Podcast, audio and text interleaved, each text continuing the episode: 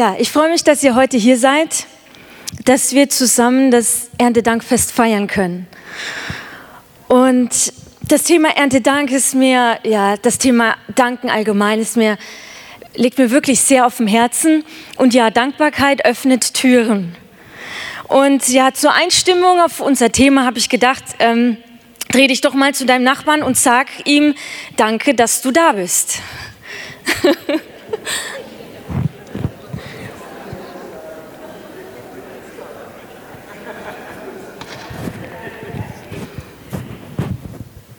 Ja, danke, dass ich heute einen Nachbar neben mir haben darf, sitzen haben darf. Ja, wir feiern Erntedank. Im Englischen heißt das Thanksgiving. Und äh, was es eigentlich auch sehr schön ausdrückt, danken und geben. Ja, deshalb ja, freut es mich auch sehr, dass hier vorne so viele Tüten stehen, dass hier ähm, wirklich eifrig mitgebracht wurde und wir heute nicht nur danken möchten, sondern ähm, auch geben von dem, was wir haben, von dem, was uns Gott geschenkt hat. Und ja, dieses Jahr war gärtnerisch gesehen kein tolles Jahr. Es war sehr, sehr, sehr trocken und heiß. Und ich habe für meinen Garten sehr viel Wasser gebraucht. Und habe dann irgendwann, wo ich gemerkt habe, es verbrennt alles nur, habe ich den Rasen gar nicht mehr gegossen und nur noch versucht, einfach ein bisschen Gemüse durchzubringen, weil es wirklich dieses Jahr ja, sehr extrem war. Und ähm, ja, und da gibt es eben, wie zum Beispiel bei mir im Gartenverein, dann gibt es, ja, es wird einfach viel gemurrt und ich glaube auch viele, die... Ähm, Viele, die aus dem Ausland nach Deutschland kommen, die sagen auch oft, ja, äh, in Deutschland wird äh, viel gemurrt und gemotzt. Ich lasse das mal so stehen. Aber es stimmt schon, dass, ähm, dass es immer so ist. Dann ist das Wetter mal zu heiß, dann ist es wieder zu kalt. Und die Medien, die passen sich da auch gerne an und machen da auch fleißig Schlagzeilen draus. Und es wird dann immer wieder Gesprächsthema. Das ist nichts und jenes ist nichts. Und da hängt man sich dann auch gerne daran auf. Meine Oma, die hat mir in den letzten Wochen erzählt, wie das früher war. Und früher gab es auch viele, äh, auch Plagen. Sie hat mir erzählt, dass sie als Kind auf dem Feld ganz viele Kartoffelkäfer sammeln musste, weil es in einem Jahr wohl eine riesige Plage gab und dann äh, musste sie da als Kind mithelfen und die alle einsammeln. Sie meint, es war keine schöne Arbeit, aber in dem einen Jahr war, war wohl, ja, die Plage war, war das wohl sehr extrem und sie sagt, im nächsten Jahr war es dann nicht mehr so stark. Also es gibt wirklich schon, ja, schon immer einfach Dinge, die, ja, wo man einen Grund hätte zu murren, wo man irgendwas hat, das eben in einem Jahr nicht so gut läuft. Und genauso haben es ja auch die Israeliten getan. Sie haben 40 Jahre, sind in der Wüste rumgelaufen und haben viel gemurrt, haben viel gemotzt.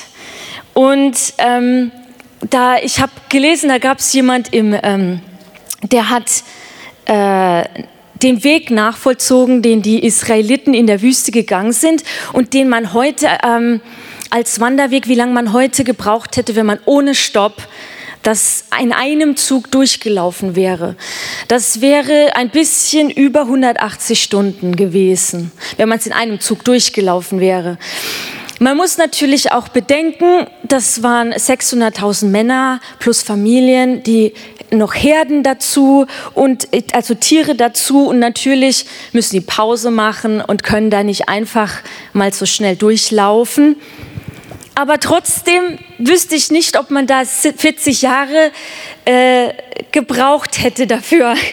Ähm, und ja, wir lesen es wirklich da oft in der Bibel, in den Mosebüchern und das Volk murrte gegen Mose. Da murrte die ganze Gemeinde gegen Mose und lauter solche Sätze lesen wir in den Büchern. Genau. Und ja, das Manna war nichts, der Weg äh, durch das Meer war nichts, Mose war nichts. Ich weiß nicht, ob ihr noch diese, kennt ihr diese Postkarte mit dem Schaf? Und das Schaf sagt, ohne dich ist alles doof. Der Baum ist doof, die Sonne ist doof, der Krabbelkäfer ist doof. Ich weiß nicht, ob, die, ob vielleicht ein paar diese Karte kennen. Und genauso hat das Volk Israel eigentlich gemacht. Es war ja, es war für sie alles doof. Und sie kam aus dem Murren eigentlich, ja, nur schwer heraus. Und hier kommt in der Bibel Philippa 2, 14 und 15. Da steht, tut alles ohne Murren. Bei allem, was ihr tut, hütet euch vor Nörgeleien und Rechthaberei. Denn euer Leben soll hell und makellos sein. Dann werdet ihr als Gottes vorbildliche Kinder mitten in dieser verdorbenen und dunklen Welt leuchten wie Sterne in der Nacht. Willst du ein Stern sein in der Nacht? ja, ich auch. Dann sollten wir uns zum Ziel setzen, weniger zu murren und mehr zu danken. Vor, äh, ja, vor ungefähr zwei Wochen, ja, da war ja, mancher Tag ist, fängt nicht so gut an und dann ist man ziemlich im Stress. Und an diesem Tag, ähm, da war das so. Und ich wollte noch, bevor ich meinen Kleinsten aus dem Kindergarten hole, mein Flaschenpfand, das hat sich schon ziemlich viel angesammelt. Ich habe das in so einem Sack gehabt im Kofferraum und da waren auch Glasflaschen drin, Plastikflaschen. Und ich wollte es einfach noch schnell ähm, alles abgeben. Ich mache meinen Kofferraum auf und wollte es den Sack einfach nur rüber in den Einkaufswagen machen und der komplette Sack springt auf und alle Flaschen, Glasflaschen kaputt, einfach alles auf dem Boden und ich habe da ziemlich Lärm verursacht. Und dann sehe ich, wie ein Mann mich beobachtet, der so vier Autos weiter vorne ist äh, weiter vorne war und habe schon gedacht, ja, ich weiß, ich bin laut und habe dann einfach schnell, ich habe mich geärgert und habe das Zeug einfach wieder in den Kofferraum rein und habe überlegt, okay, ich, wie, äh, ja, und manche Flaschen waren auch schon kaputt, es waren Scherben auf dem Boden. Und dann sehe ich im Augenwinkel, wie dieser Mann so langsam auf mich zuläuft und dann denke ich, okay, was passiert jetzt? Und dann hatte er so einen schön gefalteten Karton dabei und legt den mir einfach, einfach wortlos in den Kofferraum und geht wieder. Und dann habe ich gedacht, oha, ich habe damit überhaupt nicht gerechnet, dass mir in dem Moment irgendjemand hilft. Ich habe ihn dann noch gefragt, wollen Sie den wieder? Ich bringe die Flaschen schnell weg. Der, also er war total äh, bisschen wortkarg. Er hat dann gemeint nein und ist dann wieder gegangen. Er wollte sich da auch gar nicht länger irgendwie aufhalten. Aber das, ich, war, ich, war dann total, ich war dann total baff. Ich habe meine Flaschen weggebracht und ich weiß nicht, ab da war es für mich ein anderer Tag. Ich war, ich war irgendwie, ich war so dankbar, dass, dass ähm, einfach für diese, diese Hilfsbereitschaft, die dieser Mann ähm, da mir entgegengebracht hat. Und habe dann auch im Auto gesagt, Gott segne ihn jetzt dafür. Das war jetzt wirklich super. Und ähm, ja, nicht jeder Tag läuft immer gut, aber in jedem Tag steckt etwas Gutes, für das man dankbar sein kann. Ja, und ich glaube, das ist wichtig, ähm, ja, dass wir, das, dass wir das verinnerlichen. Es gibt einen Professor in der evangelischen Hochschule und er forscht zum Thema Dankbarkeit. Und das fand ich sehr interessant. Er sagte in einem Interview, ich gehe davon aus, dass Dankbarkeit die Voraussetzung für Zufriedenheit ist. Wenn ich dankbar bin für das Gute in meinem Leben, bewahrt mich das zugleich vor Unzufriedenheit. Eine dankbare Grundhaltung hilft sogar, vor Depressivität zu schützen. Also das ist, was der Professor da gesagt hat über Dankbarkeit. Fand ich sehr interessant. Er hat auch ein, ein Buch, er hat geschrieben und das ist ähm, der Dr. Henning Freund und ja, wirklich sehr interessant, was er da über Dankbarkeit ähm, ja, herausgefunden hat. Auch in der Bibel steht 120 Mal dankt. Wie zum Beispiel dank dem Herrn, denn er ist gut. Und ja, beeindruckend finde ich, finde ich auch ähm, in der Bibel, ja, Hiob. Hiob hatte, hatte es nicht leicht. Er hat sein gesamtes Vermögen verloren. Er hat seine Kinder bei einem Unglück, die sind umgekommen bei einem Unglück und er selbst wurde von einer schweren Krankheit entstellt. Und wir lesen in Hiob 1, 21 und 22. Nackt bin ich zur Welt gekommen und nackt verlasse ich sie wieder. Herr, du hast mir alles gegeben, und du hast mir alles genommen. Ich will dich preisen. In einer Übersetzung steht, äh, der es gegeben, der es genommen. Der Name des Herrs sei gelobt. Obwohl, Vers 22 weiter, obwohl dieses Leid über ihn hereinbrach, sündigte Hiob sich nicht, versündigte, versündigte sich Hiob nicht. Kein böses Wort gegen Gott kam über seine Lippen. Und das ist schon stark. Also,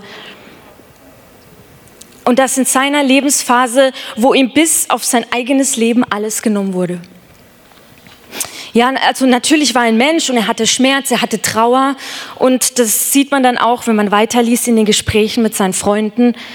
Aber er versündigte sich nicht. Kein böses Wort gegen Gott kam über seine Lippen. Ich will dich preisen, ich will dich loben, obwohl es bestimmt ihm nicht leicht gefallen ist. Und dann erlebt Hiob den doppelten Segen. Danken ist, ist etwas ganz Wichtiges in unserem Leben. Colin Urquhart, der leider, ja, leider schon beim Herrn ist, der schrieb in seinem, einem seiner Bücher, selbst unter den schwierigsten Umständen sollten wir Dank geben, denn der Herr ist weit größer als jeder Umstand. Wenn wir ihm danken und ihn preisen, setzt er seine Kraft frei in unserer Situation. Und genauso heißt es in der Bibel, in 1. Thessalonicher 5, Vers 18. Dank Gott, ganz gleich wie eure Lebensumstände auch sein mögen. All das erwartet Gott von euch und weil ihr mit Jesus Christus verbunden seid, wird es euch auch möglich sein. Ja, für was sagst du heute Dank? Und ich habe was, ähm, ich würde gerne nochmal äh, wie letzte Woche auch eine Slido machen. Und ich weiß nicht, ob ihr den Code habt fürs Handy oder fürs iPad. Lasst einfach mal da, was, für was ihr dankbar seid. Und das möchten wir am Ende dann ähm, hier anschauen, was ihr da alles geschrieben habt. Ja, ich möchte noch anschauen, was Jesus gesagt hat oder was Jesus denkt über Dankbarkeit. Zum Beispiel das, die Stelle mit Lazarus. Lazarus war vier Tage tot. Und als Jesus ankam in dem Ort, da hagelte es Vorwürfe.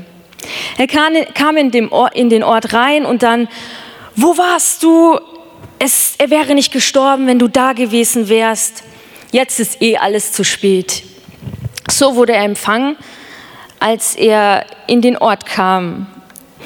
Und in Johannes 11, 41 steht, sie schoben den Stein weg, also vom Grab.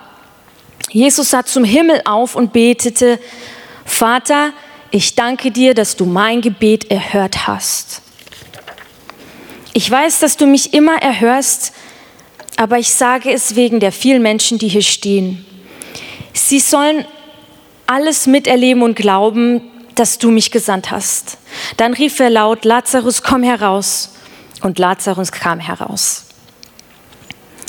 Ja, auch wir sollten sagen, ich danke dir für alles, was in meinem Leben passiert ist, denn ich vertraue darauf, dass du es zu meinem Besten wendest.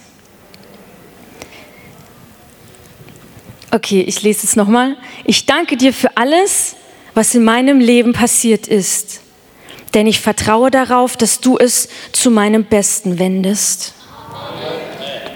Amen. Ja, auch wie bei Lazarus, das heißt vier Tage tot, er hat schon gestunken, aber selbst Jesus hat hier gedankt, seinem Vater gedankt, dass du mich erhörst. Und hier habe ich noch eine Stelle, wo man sieht, wirklich, wo klar herauskommt, was Jesus von Dankbarkeit hält. Und zwar in Lukas 17 ab Vers 11. Auf dem Weg nach Jerusalem zog Jesus mit seinen Jüngern durch das Grenzgebiet von Samarien und Galiläa. Kurz vor einem Dorf begegneten ihm zehn Aussätzige. Im vorgeschriebenen Abstand blieben sie stehen. Also sie mussten ähm, die mussten einige Regeln einhalten, die mussten eigentlich äh, sehr viel, die waren auch vor der Stadt und, und weg von allen und die mussten sich sehr abgrenzen von den anderen und riefen, Jesus, Herr, hab Erbarmen mit uns. Er sah sie an und forderte sie auf, geht zum, zu den Priestern und zeigt ihnen, dass ihr geheilt seid. Auf dem Weg dorthin wurden sie gesund. Einer von ihnen lief zu Jesus zurück, als er merkte, dass er geheilt war. Laut lobte er Gott. Er warf sich vor Jesus nieder und dankte ihm. Es ist ein Mann aus Samarien. Jesus fragte, waren es nicht zehn Männer, die gesund geworden sind? Wo sind denn die anderen neun? Wie kann es sein, dass nur einer zurückkommt, um sich zu bedanken und dazu noch ein Fremder? Also ich denke, wenn man von so, von so einem Aussatz, von so einem Abstand von seiner Familie, von Verwandtschaft leben muss, vielleicht sogar Jahre, und da kam nur einer zurück und hat sich bedankt. Das hat Jesus schon so ein bisschen gefuchst. Also es, es war ihm wirklich wichtig, wie es ihm wichtig war, Gott zu danken, seinem Vater zu danken, dass auch andere einfach diesen Dank Gott danken. Ja.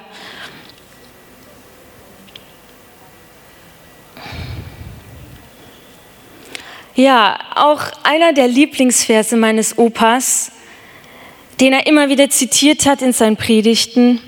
Ich weiß ihn auswendig, weil ich ihn so oft gehört habe und er ihn so oft wiederholt hat, ähm, wo ich als Kind vielleicht das noch gar nicht so verstanden habe. Aber, aber es ist einfach so voll in, also total, das geht einfach rein, wenn das so oft immer wieder gesagt wird. Und auch wenn man ihn besucht, ist es einfach immer voll, voller Lob, voller Dank. Die Dankbarkeit ist einfach total in seinem, ja, in seinem Leben. Und das ist Psalm 50, Vers 23. Wer Dank opfert, der preiset mich. Und da ist der Weg, dass ich ihm zeige mein Heil. Das hat er immer wieder gesagt. Und in einer anderen Übersetzung heißt es, wer mir dankt, der bringt damit ein Opfer, das mich wirklich ehrt. Er macht den Weg frei, auf dem ich ihm Rettung bringe.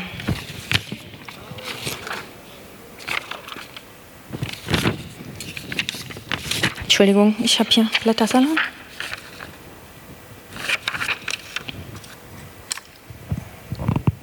Ja, das Danken, das sollte einen viel höheren Stellenwert in unserem Leben bekommen. Und es öffnet Türen, es macht Türen auf, auch wenn wir zu Menschen eher mit einer dankbaren Haltung, wenn wir zu, ja, eher eine dankbare Haltung entgegenbringen, als jetzt, ja, was willst du jetzt oder so, dann öffnet es auch Türen, auch Türen bei deinem Nächsten. Um nochmal Colin Acker zu zitieren, wenn wir ihm danken und ihn preisen, setzt er seine Kraft frei in unserer Situation. Möchtest du das?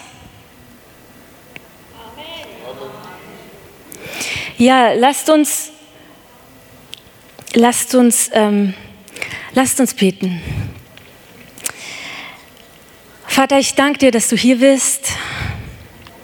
Ich danke dir für alles, was du getan hast in dieser Gemeinde und bei jedem Einzelnen persönlich. Du hast so viel in diesem Jahr getan und, und wir möchten nicht immer das Schlechte sehen, sondern einfach das, ja, das Gute, das Gute am Tag, an jedem einzelnen Tag sehen. Wir möchten eine, wirklich eine Grundhaltung der Dankbarkeit haben und darin vorwärts gehen, dich preisen, dich loben in, jeden, in allen Umständen. Bist du der Herr, bist du Gott? Können wir uns auf dich verlassen? Machst du den Weg frei? Ich danke dir dafür, für alles, was du uns gibst, auch Dinge, die wir nicht, nicht bemerkt haben, wo du uns vielleicht beschützt hast, wo du uns bewahrt hast, wo, ja, möchten wir dir danken. Vielleicht auch, ja, danken für, den, für Dinge, die gerade nur nicht so gut sind. Wie es Jesus gemacht hat. Lazarus war in dem Moment noch tot. Wir danken vielleicht für den Nachbar, der dich stresst. Danken für das Auto, das gerade kaputt gegangen ist und dass Gott, du, wir danken, dass du uns erhört hast.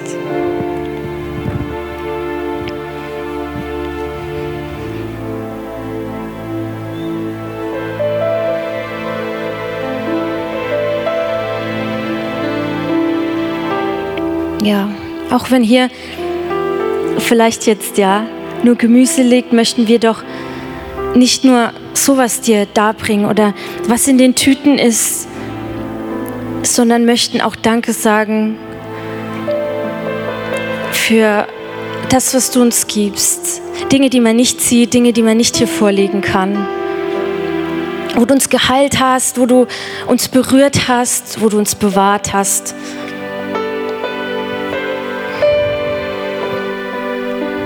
Sag es ihm jetzt einfach, was, was dir in den Sinn kommt, dass du ihn liebst, dass du ihm dankst.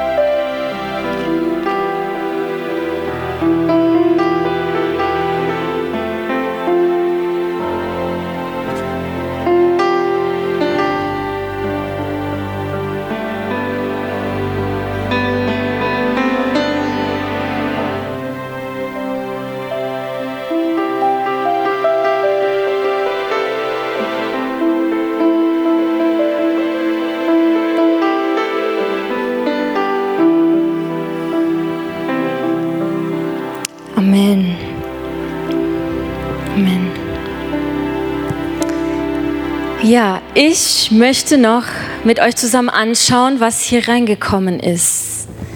Wofür bist du dankbar? Ah, da schreiben immer noch welche. Für den Arbeitsplatz, für die warme Wohnung, Gesundheit, Freude, Versorgung, für die Schwiegermutter, für Kraft und Glaube,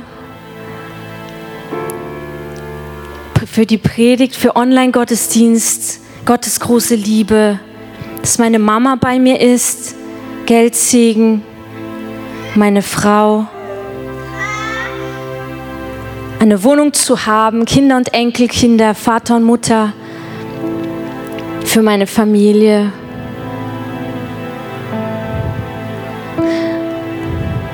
Super, wunderbar.